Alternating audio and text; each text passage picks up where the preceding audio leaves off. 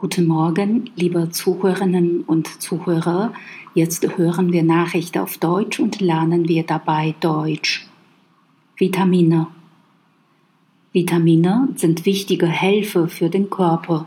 Was sind überhaupt Vitamine? Wo kommen sie her und welche Aufgaben haben sie? Das wird hier erklärt.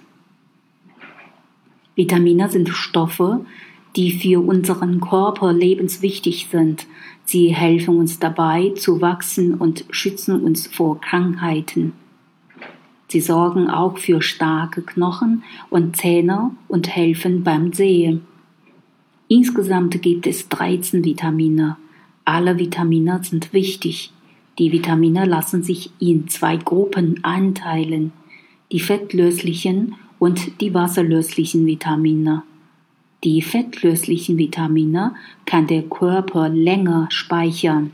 Das ist anders bei den wasserlöslichen Vitaminen wie etwa dem Vitamin C.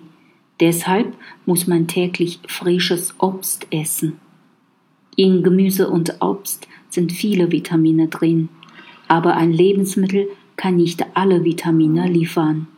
Deshalb darf es bunt werden auf dem Teller.